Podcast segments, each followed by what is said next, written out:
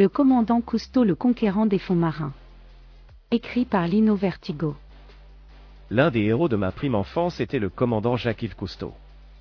Cet homme a eu un impact si marquant sur moi que je me souviens encore du jour où j'ai appris sa mort au journal télévisé, alors que je n'étais âgé que de 7 ans, cela m'avait profondément attristé. Ayant grandi près de la mer, sa série de documentaires, l'Odyssée sous-marine, me fascinait. Le commandant Cousteau, son équipe et son bateau, la Calypso, peuplaient les rêves du petit garçon que j'étais. Je me souviens du générique absolument épique de l'émission. Près de 30 ans plus tard, je me souviens encore de certains épisodes. Celui des bébés tortues sortant du sable quelques secondes après leurs éclosions, qui se faisaient décimer par centaines par les oiseaux marins avant d'atteindre la mer, m'a particulièrement marqué. Une vie aussi courte me semblait absurde et je maudissais ces mouettes qui les dévoraient sans pitié.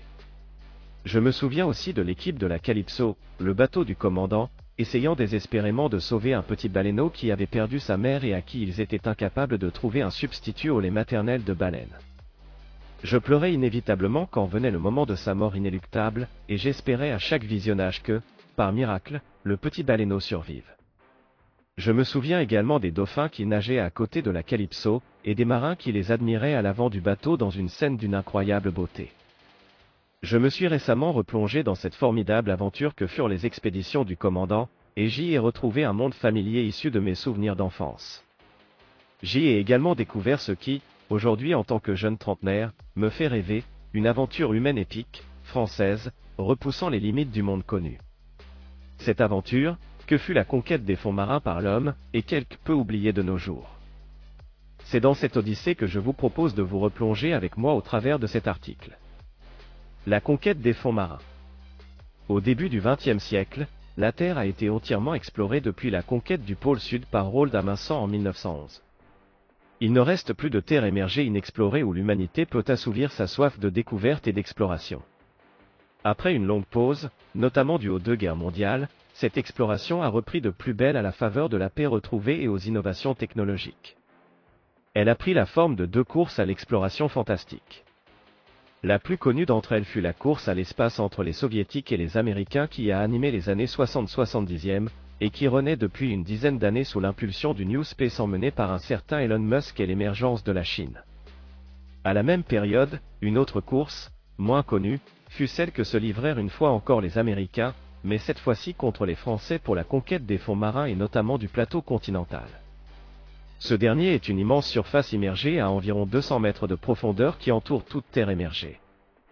C'est une zone trois fois plus vaste que les États-Unis à explorer et qui détient beaucoup de promesses.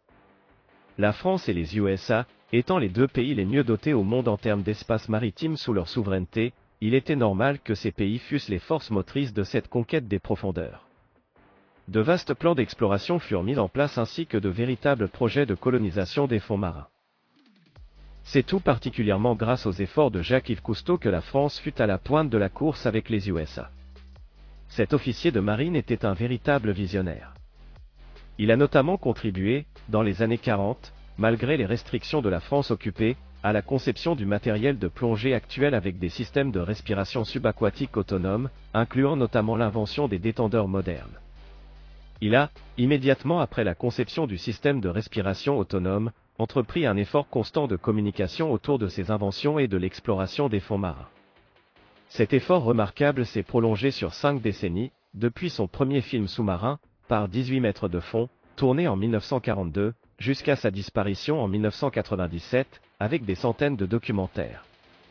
Les plus connus étant Le Monde du Silence, 1956, et Le Monde sans Soleil, 1964, tous deux ayant reçu l'Oscar du meilleur film documentaire, et le premier ayant remporté la Palme d'Or. À la même époque où Stanley Kubrick était en train de définir la représentation que l'humanité allait avoir de l'espace avec son monumental film, 2001, L'Odyssée de l'espace, 1968, Cousteau produisait lui aussi le même effort, mais pour les fonds marins. Tous deux avaient une démarche réaliste, Cousteau du fait de sa démarche de film documentaire, et Kubrick de par son énorme travail de recherche, de prospective, de pré-production et de quête de réalisme dans son film la réalité était suffisamment grande et épique pour que les artifices soient inutiles. Il suffisait pour Cousteau de filmer ce qu'il voyait, ou pour Kubrick de se rapprocher le plus fidèlement possible de la réalité. la grande différence résidait dans le choix de la fiction pour Kubrick. Mais tous deux furent les grands metteurs en scène de la conquête humaine. Cependant, contrairement à Stanley Kubrick, Cousteau était un membre actif de l'aventure qu'il mettait en image. Il se servait des images non seulement pour communiquer, mais aussi pour documenter ce nouveau monde et financer ses ambitions via du mécénat public et privé. Cette formule très équilibrée fonctionna remarquablement bien. Elle permit à la fois de documenter les océans, d'informer et de faire rêver le grand public, de contribuer aux avancées techniques et scientifiques, ainsi que de parcourir le monde pendant plus de 50 années. De la mer Méditerranée à l'Afrique du Sud, en passant par Tahiti, l'Antarctique, la mer Rouge, Haïti, l'Australie, et même le lac Baïkal. Le commandant Cousteau et son équipe sont allés pratiquement partout. Mais parmi toutes ces aventures, la plus extraordinaire à mes yeux fut sa série de tentatives de colonisation des fonds marins. L'idée était de déposer sous la mer des bases sous-marines permanentes afin de permettre aux hommes de rester pour de longues périodes sous l'eau, et d'y vivre, c'est-à-dire y dormir, manger et travailler. L'objectif à terme était de disposer ces bases sur le plateau continental afin de profiter de ces vastes ressources. C'était une tâche loin d'être facile, elle demandait une véritable révolution technologique. Imaginez qu'il n'était pas possible jusqu'aux années 50 pour aucun plongeur de descendre au-delà de 60 mètres de profondeur. Pour aller plus loin, il fallait comprendre les lois des profondeurs, et concevoir du matériel, des véhicules sous-marins et des habitats capables de résister à la pression sous-marine qui, je le rappelle, augmente de l'équivalent d'une atmosphère par dizaines de mètres, à 10 mètres de profondeur, on subit la pression de 1 atmosphère supplémentaire, à 100 mètres, l'équivalent de 10 atmosphères. Il fallait également trouver des solutions pour les plongeurs qui subissent d'énormes contraintes physiologiques, l'ivresse des profondeurs, les bulles d'azote qui menacent de les tuer en provoquant des accidents de décompression, la nécessité de respirer un mélange d'oxygène et d'hélium qui abaisse la température corporelle, multipliant les risques d'hypothermie, ainsi que l'obscurité perpétuelle du plateau continental. Vivre sous la mer dans ces conditions est extrêmement difficile. À tel point que ces types de plongeurs ont un nom, les aquanautes, en rappellent des astronautes. Certains, comme l'américain Scott Carpenter, ont même été les deux. Dans cette course vers les profondeurs, Cousteau était en avance, avec les expéditions Précontina 2 et 3. De leur côté, les Américains avaient les projets Syllab, Aegir ainsi que Tectite. Entre 1962 et 1963, les projets Précontina et 2 consistaient en des habitacles immergés à faible profondeur, plus précisément à 10 et 30 mètres. Mais c'est en 1965 que Cousteau a réalisé un véritable tour de force avec Précontine 3, qui était un habitacle immergé à grande profondeur, plus précisément à 100 mètres de fond au large du Cap Ferrat. L'ensemble est constitué d'une sphère de 5,70 mètres de diamètre, en acier de 20 mm d'épaisseur, montée sur un châssis rectangulaire de 14 mètres sur 8. L'ensemble pèse 100 tonnes. Cet habitat permit à six plongeurs de travailler pendant 27 jours et de descendre jusqu'à 120 mètres. Il fallait aux plongeurs plus de 3 jours et demi de décompression à la suite de leur séjour sur Précontine 3 pour pouvoir respirer l'atmosphère de la surface. Les expériences de Cousteau vont séduire de nombreux pays et, durant une dizaine d'années, environ 60 habitats subaquatiques vont voir le jour tout autour du monde, Afrique du Sud, Allemagne, Australie, Canada, Grande-Bretagne, Italie, Japon, Pologne, URSS et Tchécoslovaquie. Cousteau et les Américains se sont livrés à une compétition intense jusqu'au milieu des années 60. La compétition était saine et Cousteau a même trouvé beaucoup de financement de l'autre côté de l'Atlantique. Le projet le plus ambitieux fut Syllab lancé par les Américains en février 1969, qui devait se dérouler 190 mètres de profondeur. Malheureusement, ce dernier a connu un accident mortel avant même le commencement, ce qui a entraîné la fin des projets Syllab et a considérablement freiné les ambitions de colonisation sous-marine américaine et mondiale. Même si, certains programmes comme la Maison sous la mer, Hydrolab vont se prolonger jusqu'en 1985. Que reste-t-il aujourd'hui? Vous le savez peut-être déjà, mais l'idée de coloniser les fonds marins avec des bases est passée de mode. Il n'y a guère plus qu'au cinéma, dans des films comme The Abyss, 1989, de James Cameron, un autre grand explorateur des fonds marins, que l'on trouve des stations sous-marines professionnelles. Aujourd'hui, les bases sous-marines ne sont guère plus que des attractions pour touristes, à seulement quelques mètres de la surface. Tout cela reste très éloigné des énormes ambitions des années 60.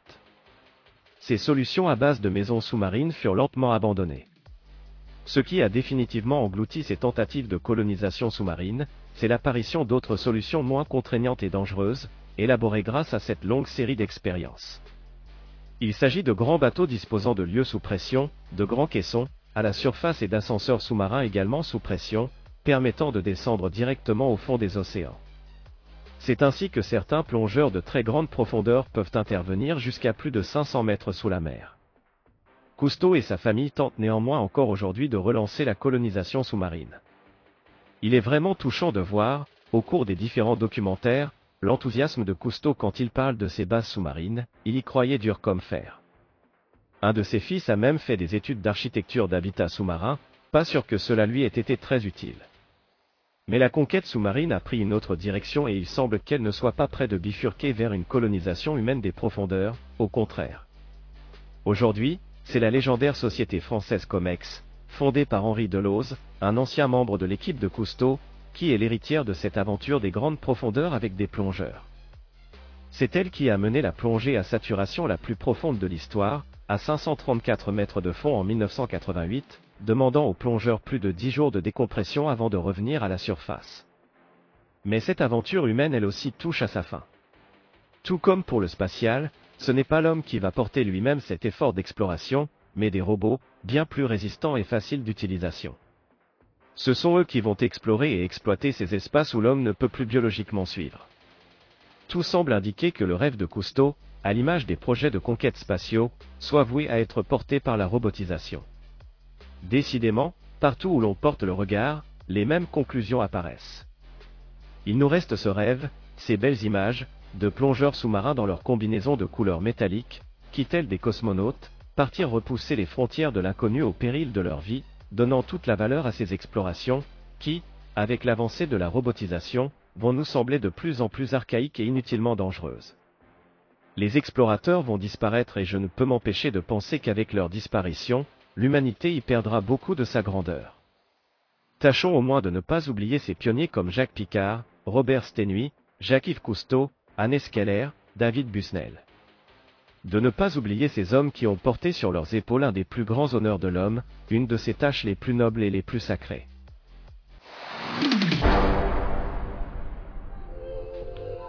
Cet audio vous a plu? Abonnez-vous à notre chaîne afin de recevoir tout notre contenu et soutenez-nous sur Tipeee, le lien est dans la description.